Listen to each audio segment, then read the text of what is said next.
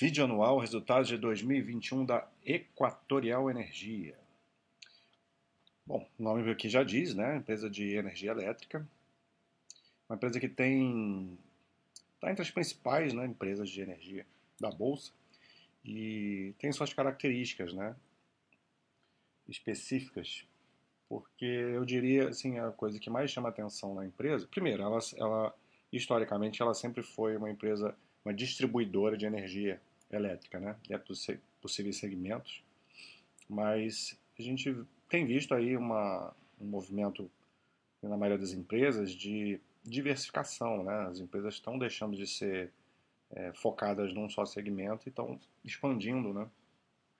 entrando em outros segmentos do setor, mas é claro que sempre mantém uma, um, um core, né? Um, um segmento mais forte principal, que no caso aqui da Equatorial é a distribuição.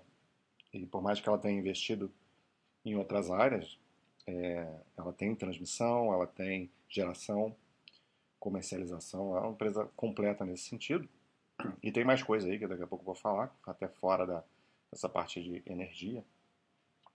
Mas é, ela também continua investindo forte naquele que foi sempre o forte dela, que é a distribuição. Só que a característica principal que eu vejo assim dessa empresa, que torna ela diferente das outras, é que ela é uma empresa é, especializada em fazer turnarounds. O que quer dizer isso? Ela compra, faz aquisições de empresas de energia, né, distribuidoras especificamente, que estão lá com, com dificuldades né, no, no seu operacional, muitas é, muito entregando um operacional muito abaixo das metas regulatórias. É, e ela vai e, e transforma a, a distribuidora, né? transforma a distribuidora numa distribuidora eficiente e, e ela agrega resultado para dentro dela, né? com todo o know-how dela, vai criando as sinergias e tal, escalas, e é assim que a Equatorial vem, é, acabou construindo aí a sua história como uma empresa das mais agressivas num, num setor que originalmente não era muito agressivo, isso tem mudado, inclusive em outras né, empresas. É, muitas empresas estão partindo por um caminho assim mais agressivo de, de crescimento, mas a Equatorial sempre foi assim, né, desde antes, e continua sendo. Tá? Isso torna, de certa forma, a empresa um pouco mais complicada de analisar, é, esse ano especialmente, é, conta de sempre tem muita aquisição forte, isso gera muita distorção em resultado. Então, entender de uma forma geral como que a empresa funciona, no momento que ela está. E é isso que a gente vai tentar fazer aqui com, com essa apresentação, e já boa parte disso já falei até aqui nessa introdução. Né? E aqui a empresa não tem, assim, não, não deu muito foco para o resultado anual, mais no trimestral, em todos os materiais dela, então vamos tentar catar aqui o que for mais relevante para a gente entender o momento que a empresa está, especialmente, né? Muito mais do que falar de números. Por esses motivos e que eu falei sobre ah, não ter um foco aqui na, nas apresentações do anual, mas também pelas muitas distorções de uma empresa que está continua em franco crescimento.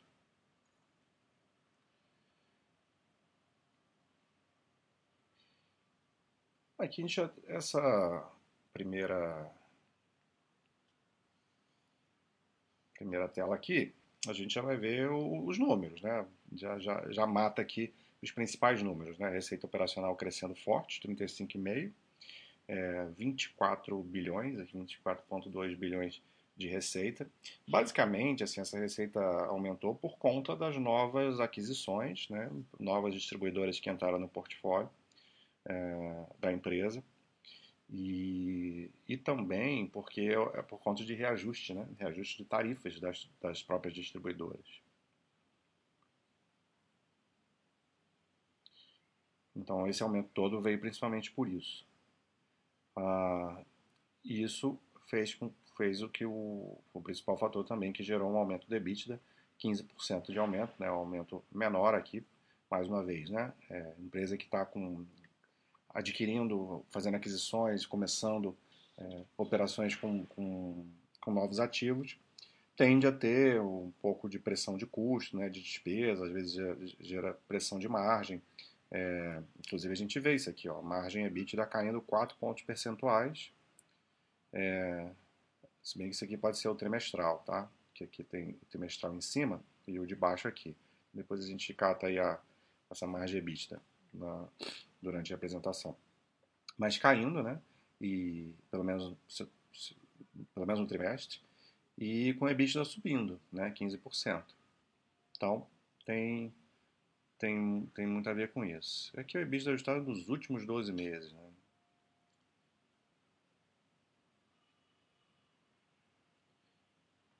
Não, esse aqui é EBITDA do anual mesmo, tá? O, o trimestral tá aqui, eu tô viajando aqui. Me confundi pela, pela parênteses que foi colocada ali. E o, o, lucro líquido caiu 14%, né? Então, mais uma vez, é, isso geralmente tem relação com fatores que não são não têm efeito caixa, né? É, nesses momentos em que a empresa está em, em, em, constante modificação. Depois a gente pode ver se não tem coisa relacionada no resultado financeiro, ou os famosos créditos tributários, né, que inflaram resultado, principalmente de 2020, né, em muitas empresas. Mas é, esse lucro líquido aqui é uma coisa que você pode meio que jogar no lixo essa informação. Ela não vai te dizer, ela não vai te contar o que a empresa é. Né? É, quem olha número frio, sabe, que resultado horrível, né? O lucro líquido caiu 14%. Não, o resultado, a empresa está no momento muito bem, já resumindo, né, entregando aí o, o, o, o veredito final e mais com suas margens caindo, né? tanto a EBITDA quanto a, a margem líquida. Então a gente vê aqui um investimento é, pesado, né? investimento de dois, quase 3 bilhões, é, que é uma característica também da, da empresa, uh, com, com endividamento subindo, a dívida líquida aqui, né? e a alavancagem também, né? a alavancagem deu uma leve subida aí, foi para 2,5 vezes dívida líquida EBITDA. Também é outra característica dessa empresa. E muitas vezes é a característica até do setor, trabalhar com uma certa alavancagem. Né? São empresas que geralmente têm uma certa previsibilidade de receita, é, com concessões muito longas. Então, é possível trabalhar com, não só possível, como é necessário trabalhar com uma alavancagem mais, mais forte. Isso não significa problema algum. Energia distribuída até aumentou, né, com é, volta né, de normalização de algumas atividades, né, uh, subiu também o número de consumidores atendidos pela energia, que é distribuída pela empresa. Então é um, um release aqui bem extenso, né, com bastante detalhe. Aqui a gente vê uh, todas as uh, onde a empresa atua, né, então ela tem a distribuição, que é toda essa parte aqui meio cinzinha aqui, né? é, focado aí no nordeste e norte do, do país. Tem as, trans, as transmissoras também é, nessas regiões que eu falei, mas também é, tem um pouquinho aqui de centro-oeste, né? É, energia renovável, né, que é a parte de geração aqui, é muito, muita, muita investimento em, em energia eólica, tá? E agora a nova, é, uma coisa interessante aí que a empresa está se expandindo aí, né, nesse mercado de utilities, mas indo para saneamento, né? Comprou, adquiriu uma empresa de saneamento aqui do, do Amapá. Então, bem no finzinho aí nos, é, do, do período, ou, ou no início desse ano, não, não, me recordo, mas é algo para gente, algo novo aí para a gente acompanhar dessa empresa, entrando no setor de saneamento.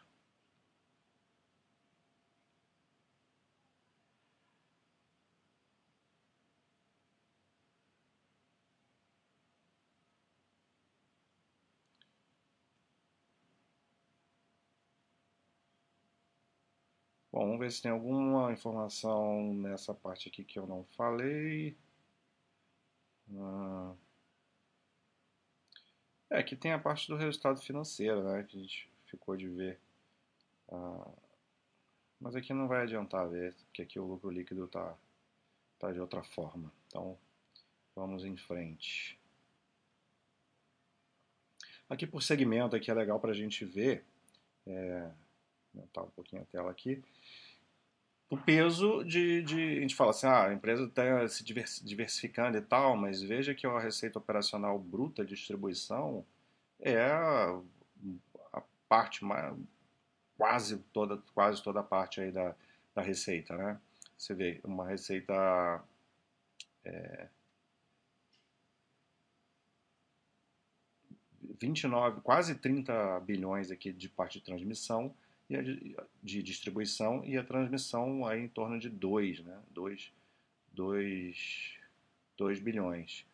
É, e outros segmentos aí com uma receita bem, bem pequena, bem risória, né? Essa parte aí de, de geração eólica. Então, é uma empresa ainda, uma distribuidora, né? Que está investindo em outras, aos pouquinhos, em, outras, em outros segmentos que agregam ali um resultado e tal. Transmissão é uma é para o futuro, né? Porque por mais que já esteja em, em operação, está é, tá muito no início. E essa queda aqui da receita tem a ver com o, fim da, do período de, de, de pré-operacional, né? Porque as, as transmissoras elas têm uma receita pré-operacional é, ligada ao ativo de construção, não é exatamente a receita que. Não, não é nada é a receita que, que representa a, a operação dela em si. Né? Então, agora sim, é, a gente tem um receitamento mais, mais relacionado à, à parte operacional, é, ou mesmo ao fim da parte de construção da, das transmissoras. Né? Então, por isso que tem essa queda de receita aqui. Mas isso aqui é uma coisa até mera, mais, mais contábil do que qualquer outra coisa. Receita líquida cresceu 16, 36%. E aí tem aqui a receita de construção também. Ó. É, e sem a receita de construção, aí sim teria um ganho aí de 53%. Né? Aqui tem gastos. Gastos aumentaram é, 33%. Aqui o, o pessoal, material serviços e outros, né, o PMSO, 2.2 bi, mas tem desculpa, um pequeno ajuste. O pessoal que acompanha os meus vídeos aí sabe que eu estive gripado aí nesses dias, eu ainda já não tô, já tô bem, mas ainda tô naquele período de pós-gripe, né? E fica aí com bastante pigarro, mas vamos, vamos em frente, vamos tocando aí. Desculpem aí pelo, pelos barulhos esquisitos. Tem um pequeno ajuste aqui, nada demais, foi 34%. E aqui tem o, o, o total do, dos gastos aqui aumentando 43%. Então é normal, como eu falei, ter um aumento de gastos em períodos como a empresa está vivendo, né, de, de, expansão. Aqui é do trimestral, né, então fica difícil a gente fazer uma análise, mas a gente, pelo trimestral, representa um pouco a realidade do anual, que crescimento do, do EBITDA também vai vir todo por conta da, da distribuição, né? com queda nos outros setores.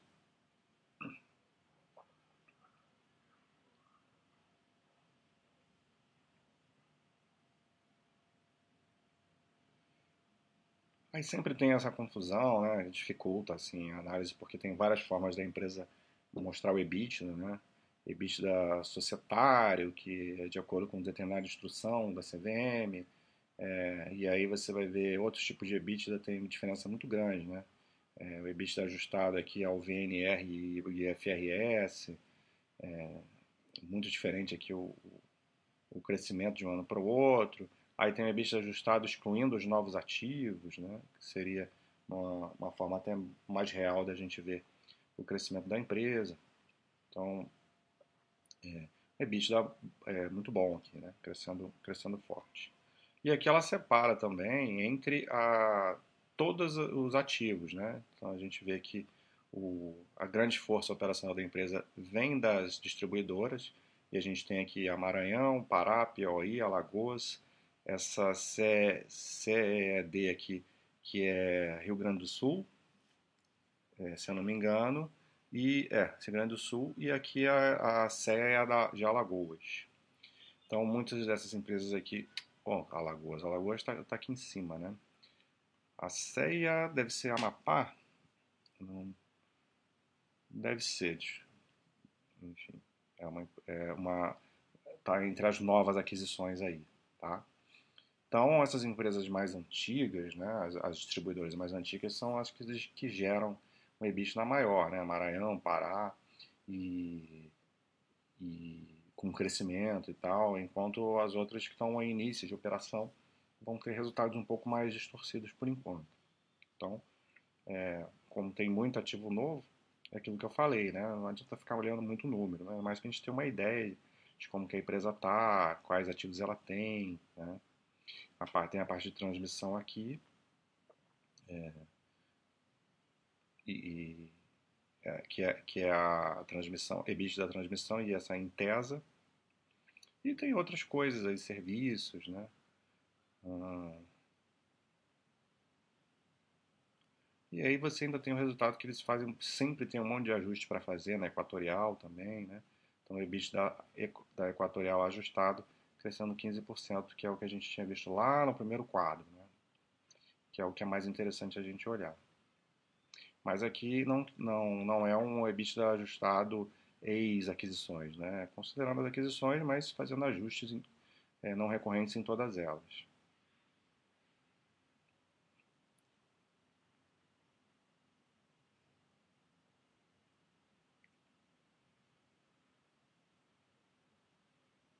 vamos passar um pouco mais rápido, senão se a gente for fazer um vídeo do todo o release vai ficar gigante, né? E o objetivo não é, não é esse. É que eu estou catando aqui para ver se tem alguma informação importante para comentar com vocês. Aqui é o lucro líquido distribuído também pelas, pelas empresas, mas é a mesma dinâmica que a gente viu lá, né? E, e, e o resultado ajustado. Você vê que o, o lucro líquido equatorial aqui até subiu, né? Mas quando você ajusta aí teria, teria uma queda, né? 14,4%. E aqui ela não especifica o motivo dos ajustes, ela só separa por cada ativo.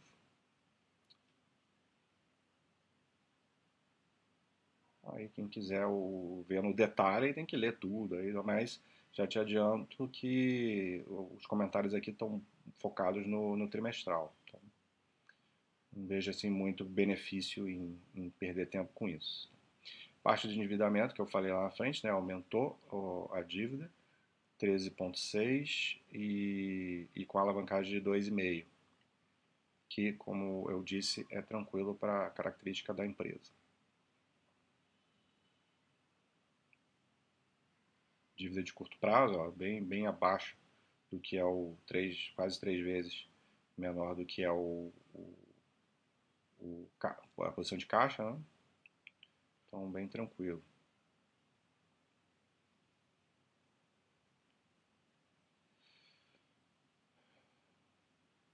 Só isso, acho que não vou ficar mais é, muita, muito detalhe, muita informação, não vou ficar mais passeando por aqui. É Amapá mesmo, eu tinha falado lá, a CEA, né? É o Amapá. E, a, e o CED é Rio Grande do Sul. Então eu tinha falado no segundo momento corretamente. Todas as empresas que novas, né, que entraram no portfólio da empresa, que ela fala do, do reajuste, né, bastante reajuste em, em, todas as distribuidoras, o que contribuiu muito para o resultado. Isso é, o, esse reajuste que tem é, tem um reajuste anual e tem um reajuste que é feito é, tarifário depois de determinada quantidade de, de um período de anos, né. E é isso. Né? Uh, vamos olhar aí o, o quadro. A gente vê um pouquinho do, do, do histórico. Vamos ver como é uma empresa agressiva de crescimento, né? Saiu lá em 2011 de uma receita de pouco menos de, de 2 bi e chegando aqui em 21 e 24, né? Então, se isso não é uma empresa de crescimento, não sei mais o que é. A EBITDA saiu lá de 465, você está falando um período de 10 anos, né? Que é um período aí que a gente começa a considerar um, um longo prazo, né? 475 para 5,7 é, bilhões de, de, de EBITDA, né? Então, esse, esse é que a empresa faz, né? e vai crescendo EBITDA praticamente ano, ano após ano. É né? normal ter uma quedinha de vez em quando, mas é, você vê que a empresa é indiscutível aí a qualidade da gestão em tornar o, as empresas que são meia boca em empresas eficientes, né? as distribuidoras que ela pega para para fazer o turnaround e nesse, nesses períodos você tem queda de margem, né? como é o caso aqui, ó, caiu para 23,8 a margem vista pelo resultado oficial aqui, né? esses quadros aqui da Baster falam do resultado oficial. E, e, o lucro líquido vai sofrer aí uma certa montanha russa, né, por conta de, é, de muitos resultados, é, depreciação que, e amortização que aumenta quando tem aquisição e outros fatores. Né? Apesar de que aqui, já, aqui é o lucro líquido descontado, mas é, não desconta to, todas as coisas que não têm efeito caixa, por exemplo. Mas muito bom o resultado, né? Operacional bem, bem redondinho, funcionando. A empresa continua aí expandindo, crescendo. Você vê que aqui, aqui o a histórico de alavancagem dela, né? Você vê que já teve em patamares do que está agora, né? Lá para trás. Então vai, vai, vai tendo uma certa variação, né? Girando entre 2 até, até próximo de 3. E a geração de caixa uh, também tem uma certa assimetria aqui, né? mas gerando bastante caixa aí em 2021. E veja como a empresa é, passou a ter uma necessidade de capex muito grande, né? com esses, todos esses investimentos nos últimos anos. Mas o resultado está aqui, ó, em resumo, né? É, você pega aí no longo prazo, uma subida aí bastante íngreme de lucro e a cotação que segue que segue o lucro. Então nada nada para falar de contrário da empresa. A empresa está muito bem, continua no seu esquema de, de crescimento agressivo, é, de, de, aquisições, né, é, crescimento inorgânico, transformando empresas, transformando ativos, especialmente distribuidoras não eficientes em eficientes, e agora entrando aí é, mais forte em eólica, mais, e agora em saneamento, né? Então vamos ver ó, aí para frente como é que vai ficar o resultado, mas a princípio a gente espera ver mais crescimento da Equatorial. É isso. Um abraço.